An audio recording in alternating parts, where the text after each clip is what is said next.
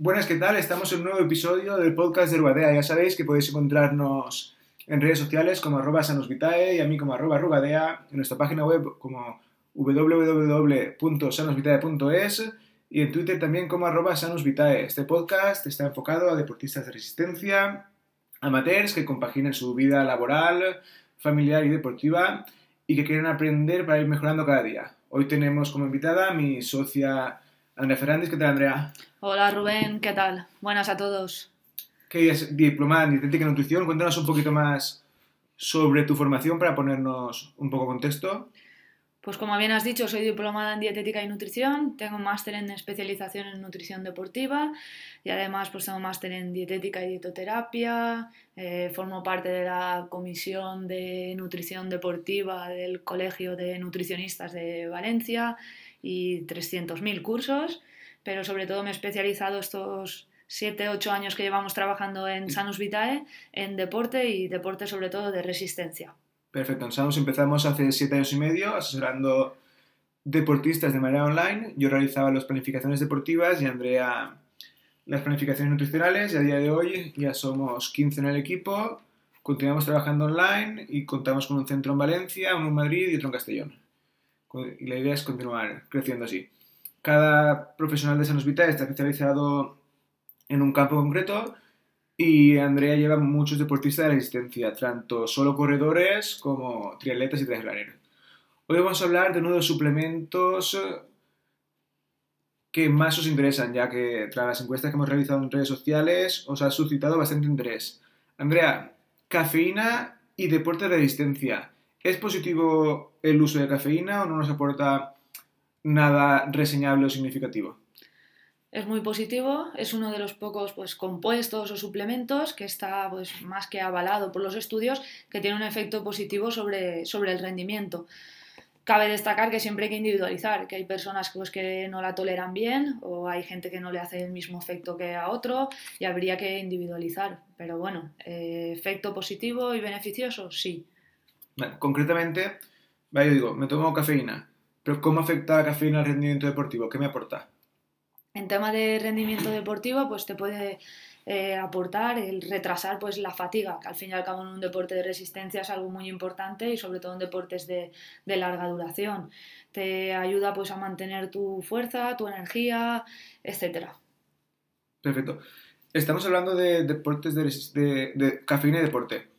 ¿Qué es más recomendable para el trabajo de deportes de resistencia o el trabajo de deportes de fuerza? En los dos casos se ve beneficios muy positivos, ¿vale? Porque al fin y al cabo el efecto más importante es el retrasar la aparición de, la fatiga, que en los dos tipos de entrenamiento, en los dos tipos de, deporte, eh, es un factor o un parámetro a retrasar al máximo para rendir lo mejor posible y entrenar lo mejor posible. Vale, eso es lo que has dicho, que nos aporta que, aparezca la fatiga más tarde, ¿no? Hmm. ¿Es ese realmente lo que nos aporta? ¿O es que tengamos más fuerza o más resistencia o que tengamos tipo más punch? Por decir algo. Claro, el café te activa. Entonces ahí puede llevar a la gente un poquito... Sí, te puede ayudar a verlo desde ese punto de vista, como tú has descrito, pero a nivel de estudio, a nivel científico, eh, nosotros siempre lo clasificamos como un retraso de, esa fatiga o esa ayuda, esa ayuda a mantenerte más activo, esa ayuda a mantener tu, nivel de, pues, por ejemplo, en carrera, mantener tu ritmo y que no baje. Por ejemplo, el entrenamiento de fuerza hmm. puede ser un sustitutivo de un preentreno, pero claro, el preentreno lo que hace no es retrasar la fatiga, la aparición de fatiga, es activarte para poder entrenar bien o con unos niveles de activación altos. No lo podemos eh, clasificar como un sustitutivo de preentrenamiento, pero bueno, se utiliza de, esta manera y podría estar, pues, eh, podría ser un efecto beneficioso. Pero bueno, habría que ver cuándo realizas esa toma y qué, qué es lo que quieres. Cuándo realizas la toma de cafeína, me refiero. Y vamos a centrarnos en eso. ¿Cuándo y cómo tomar la cafeína? Pues hablando de deportistas de resistencia va a depender mucho de cómo va a ser esa, actividad o ese entrenamiento, qué duración va a tener. Pues en el caso de actividades de menos de una hora, eh, se debería de tomar la ingesta de cafeína una hora antes del inicio para buscar el mayor pico y se mantenga durante la actividad, porque la cafeína pues tarda en hacer efecto, normalmente entre 45 minutos y una hora, entonces en caso de actividades de menos de una hora buscaríamos esto. Sin embargo, en actividades de más de dos horas, eh, yo siempre aconsejo el retrasarla lo máximo posible y buscar su efecto en el momento del entrenamiento o de la competición que mayor esfuerzo va a requerir. Por ejemplo, en caso de actividad de trail, que es donde más eh, se puede ver este claro efecto, pues si sabes que vas a tener que hacer una subida muy fuerte o es el punto de mayor exigencia, yo intentaría tomar esa cafeína 45 minutos antes de saber que voy a subir pues, hacia arriba o buscar eso. Eso sí, una vez hayamos empezado la toma de cafeína, hay que continuar con ella. Cada 40-45 minutos durante la actividad de, de, resistencia a larga duración hay que ir tomándola. Es decir, no sirve de nada que tú vayas a hacer un ultra trail, que vas a estar 6, 7, 8, 9 horas corriendo, que te tomes una a las 3 horas, una dosis de cafeína y ya no vuelvas a, tomar, porque va a haber una bajada. Una vez empiezas con la dosis de cafeína, tienes que continuar con ella. Perfecto. Y por ejemplo, un deportista de resistencia, ¿cómo la toma? Durante en carrera o entrenando, con geles, con cápsulas, con un café antes, ¿cómo? Vale. En el caso de actividades de menos de una hora, mi recomendación clara es que se tomen un café 45 minutos antes o una hora. Normalmente si vas a hacer una prueba deportiva, una competición, será ese desayuno porque las pruebas normalmente son por la mañana. Entonces incluir ahí tu café de por la mañana ya bastaría, ¿vale? En el caso de pruebas de larga duración, yo sí que utilizaría como complemento en eh, la suplementación que vayas a tomar. La mayoría de deportistas, ya sean corredores, ciclistas, triatletas, etcétera, van a estar tomando geles, barritas, etcétera yo antes lo incluiría de esa manera que tomarla de manera aislada, ¿vale? Y hay suplementación, hay geles con cantidad de cafeína, hay barritas con cafeína, o sea que aquí no va a haber ningún problema y además aprovecharíamos pues la toma de, de glucosa junto con, con, cafeína, glucosa o azúcar, ¿vale? Perfecto. Hemos dicho durante la prueba y antes de la prueba. Post-entrenamiento, post-competición, ¿nos aportaría algún beneficio a nivel recuperativo? Ningún beneficio. Después ya no hace falta. No. Perfecto. ¿Y en cuanto a la dosis? En cuanto a la dosis, varía mucho en función de, de los estudios, ¿vale? Hablan entre 1,5 y 6, gramos, 6 miligramos por kilo de peso. Entonces habría que individualizarlo muchísimo, ¿vale? Sí que hay personas, pues que conocemos a gente todo el mundo que cena a las 10 de la noche, se toma un café y a las 2 horas está durmiendo y no tiene ningún problema. Y hay gente que a partir de las 3 de la tarde no puede tomar cafeína porque no puede dormir luego. Entonces, sí que ¿Por, qué, ¿por qué es eso de que a unas personas les hace más efecto que a otras? Es genética, ¿vale? Ahí hay un factor genético. También hay otros factores, como es el caso de, por ejemplo, si eres hombre o mujer.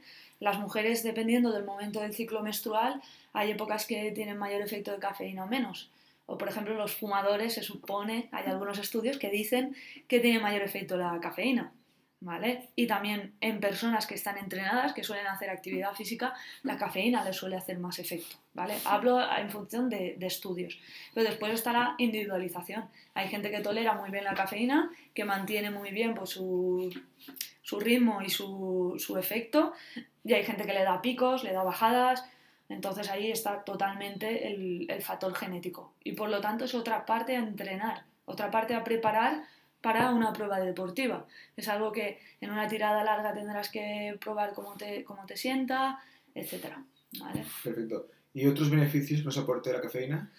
Es un gran antioxidante, se supone que previene el envejecimiento según algunos estudios. ¿Qué es exactamente un antioxidante? Que, por ejemplo, lo lees en muchos sitios, lo ves en muchos sitios, antioxidante, antioxidante, pero la gente de a pie normal, tipo en un resumen rápido y súper entendible, Ayuda a mantener eh, la función de nuestras células y evita la producción de radicales libres. Al fin y al cabo evita pues, la muerte de, de, de células, lo cual nos mantiene mejor todas nuestras estructuras y funciones de nuestro, de nuestro organismo. ¿vale? Otros beneficios que tienes, pues eh, se ha comprobado que podría tener efectos sobre el Alzheimer, por, ejemplo, protección hepática o evitar cáncer colonorectal, etc. ¿vale? hay que ver a cada persona, porque hay gente que le da taquicardia, no podría tomar eh, cafeína. Hay personas más nerviosas y igual no le ejerce el efecto este positivo o estos beneficios de los que hablamos, ¿vale? Pero son casos muy concretos y habría que verlo, ¿vale? Cada persona se conoce y cada persona lo ha probado, etc. Vale, ¿y qué hacemos con la gente que le sienta mal el café? Le da retortijones, no lo asimila bien se entrena, tienen que empezar con poquitas dosis y ir subiendo o directamente que lo abandonen? Yo no lo utilizaría, ¿vale? Porque te puede dar un plus en cuanto a, rendimiento. Hay que dice que pues, pues hasta un 4, 5, 6, 7% de mejora de tu rendimiento. Hablamos de valores muy pequeños, ¿vale? Que igual eh, haciendo otras estrategias o buscando otras cosas, por ejemplo, mejorar tu alimentación diaria, puede ser que mejores tu rendimiento y no haga falta que vayas a buscar esta cafeína, ¿vale? Otra cosa es cuando hablamos de deportistas, pues por ejemplo, de élite o deportistas olímpicos, que ese 1% puede hacerte ganar una medalla de oro o una, una plata. Vale, continuamos. A ver si vemos que a gente le sienta mal o no le gusta lo que sea, otras opciones, ¿podría ser la teína no se aporta lo mismo que la cafeína? Sí, aporta lo mismo. Lo único que normalmente, si no asimilas bien la cafeína, no sueles asimilar bien la, la teína. ¿La teína la encontramos en el té solo o en más sitios? No, por ejemplo en el, chocolate puro. Dosis mínimas, las cantidades son mínimas, pero que teína y cafeína es el mismo tipo de, de molécula. Perfecto. No me gusta el café. Hmm. ¿Puedo tomar una Coca-Cola como sustituto a ese café precompetición o preentrenamiento? A nivel nutricional te voy a decir que no, ¿vale? Porque mejor evitar este tipo de, de bebidas, refrescos, etcétera, que no te aportan nada beneficioso y además llevan adherido pues o la cantidad de azúcar o de edulcorantes. Pero si tuvieras que aportar esa cafeína de otra manera que no fuera el café, yo antes elegiría otro tipo de bebidas antes que una Coca-Cola. ¿Tipo? ¿vale? Tipo pues un Monster o cosas de este tipo, porque contienen mayor cantidad de cafeína que una Coca-Cola. ¿Vale? Y es la dosis que te haría falta y sería la dosis equiparable a un café. ¿Vale? Pero antes y mejor un café que un Monster. Ya te me has anticipado. Porque ahora voy a preguntarte, Red Bull, Monster, recomendables no recomendables, lo que nos traen, digamos, entre comillas, malo, compensa los beneficios de la cafeína.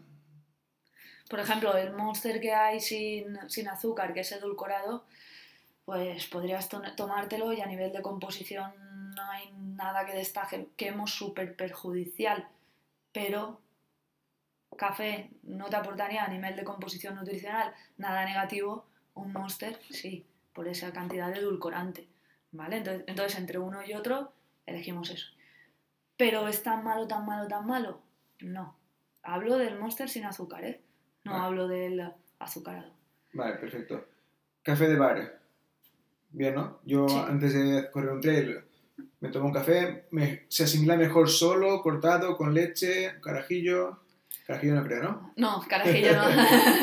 Como te vayas a, entrenar o a correr con un carajillo. Para un día, con, frío. más, de, entrar en calor. más de uno lo habrá hecho. Sí, sí, claro. claro que sí.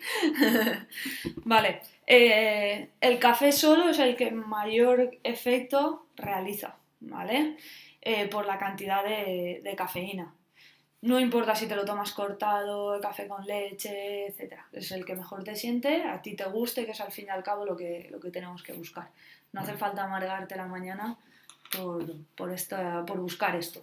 ¿Más recomendable café de bar que uno tipo Nespresso o de cápsulas?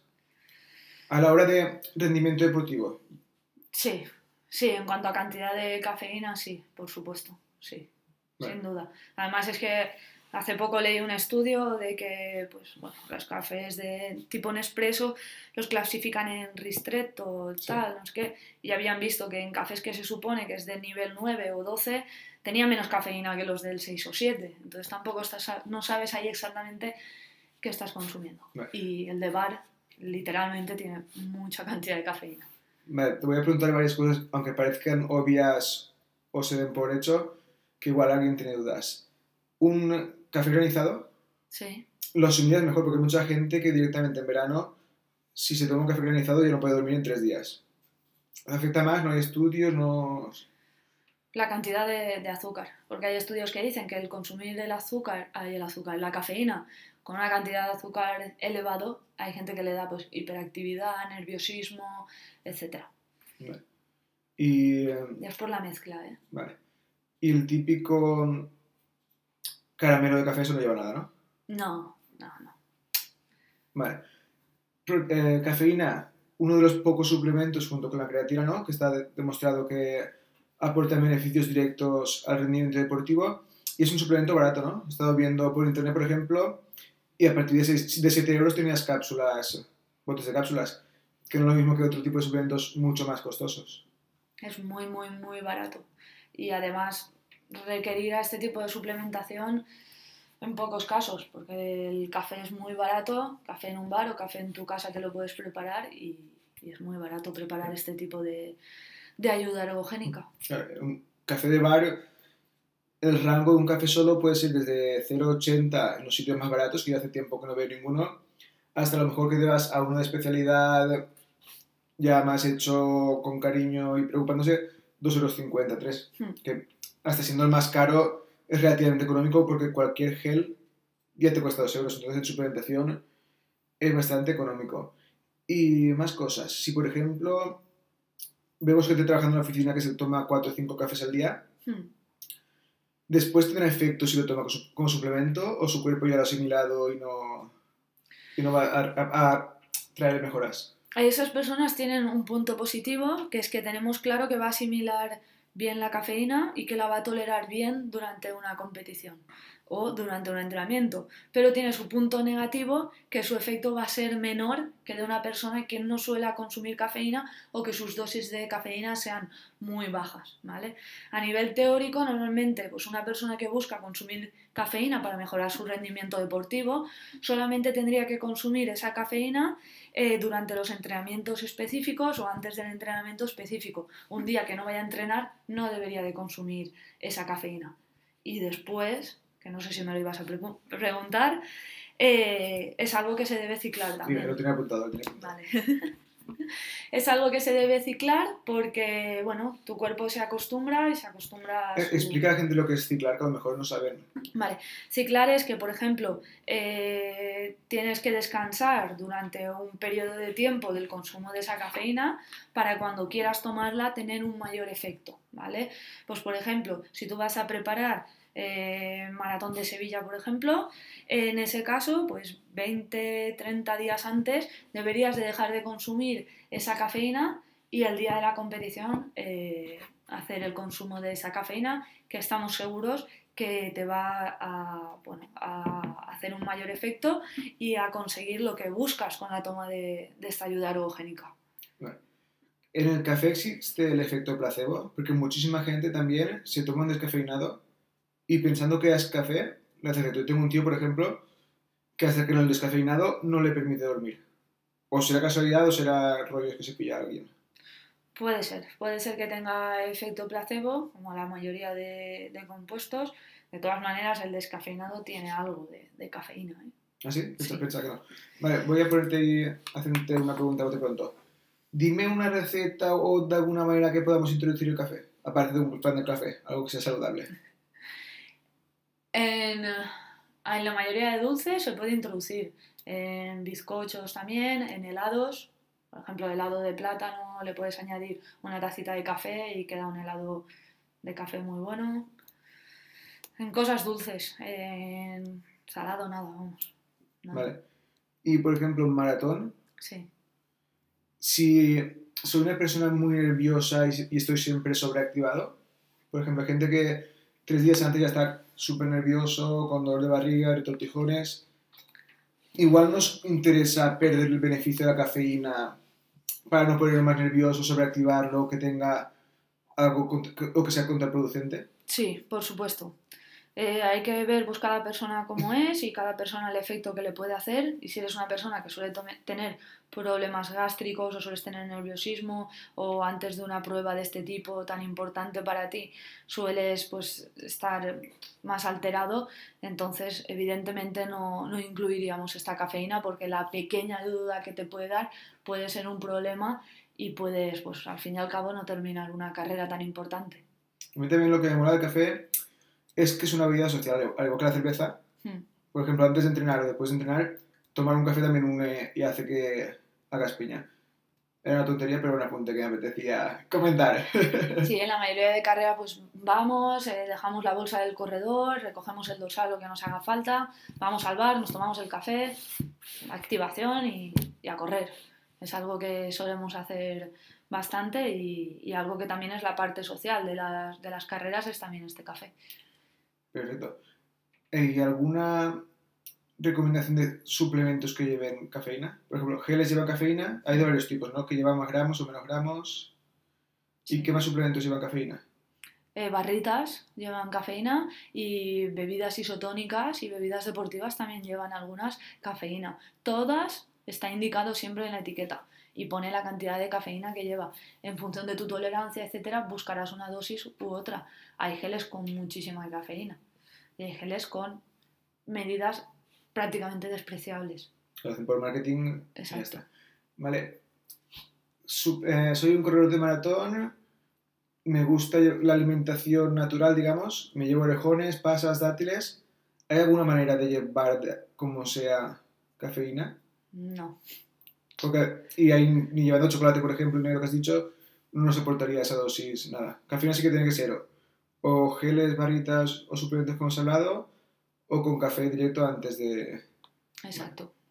¿Has visto a alguien de triatlón larga distancia de trail que en el botellín lleve cafeína? ¿Os lo ha recomendado a alguien? No lo he visto, tampoco se lo he recomendado porque este tipo de personas suele llevar la, la suplementación Sí, y ahí perfecto, incluimos, y ahí incluimos la cafeína. No sería una mala idea, pero habría que ver y cómo diseñar esa, esa estrategia. ¿Cuánto, ¿Cuánta dosis de café pones diluida en el botellín? A lo mejor ya llevas la, bo- la boca seca y eh, pastosa y a lo mejor tomarte un café a temperatura ambiente cuando estás con exigencia puede ser también contraproducente para el estómago. Vale, y, cuando recomiendas la cafeína, la gente la recibe bien, porque hay, su- hay suplementos que la gente es más reacia. La cafeína, como es algo cotidiano diario, todos, la mayoría están dispuestos a tomar cafeína, ¿no? Es algo que normalmente las Nutris de Sanus Vitae no incluimos si no es una persona que consume cafeína. Entonces, siempre lo reciben bien, porque yo si una persona viene a la consulta y me dice que no toma café nunca, yo no voy a incluirle café jamás eh, como ayuda ergogénica ni, ni café como, como social que tú comentas, ni nada de eso. Vale. Perfecto. Déjame un titu- dos titulares de, sobre la cafeína. Que digas. Quedaros con esto. Vale. Eh, lo más importante es que la cafeína es beneficiosa, porque bueno, venimos de algunos años que decían, no, retira el café, bájalo, etc. ¿Vale? Y la cafeína sí mejora el rendimiento, sobre todo en deportes de resistencia. Son los dos titulares más destacables. Perfecto. Muy bien. Andrea, encantado. Muchas gracias. ¿Nos comentas dónde te pueden seguir en redes sociales y dónde sueles escribir y demás? Bueno, pues eh, suelo ser bastante activa en Instagram y soy arroba Andrea Ferrandis, también tengo el Twitter arroba Andrea Ferrandis y cualquier cosa siempre estoy conectada también en arroba Sanus. La podéis encontrar tanto en Valencia como en Madrid y asesoramiento online desde siempre. Nos hemos centrado en asesoramiento online con deportistas de, toda, de todo el mundo, porque hemos llegado entre Argentina, de Colombia, de Cuba, gente que tenemos en Alemania.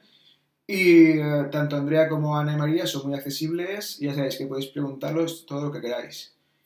Ya sabéis que nos encantaría que compartierais el podcast tanto en vuestras redes sociales como en vuestros grupos de WhatsApp y que le deis me gusta porque nos ayuda a continuar creciendo y a poder aportaros contenido de calidad.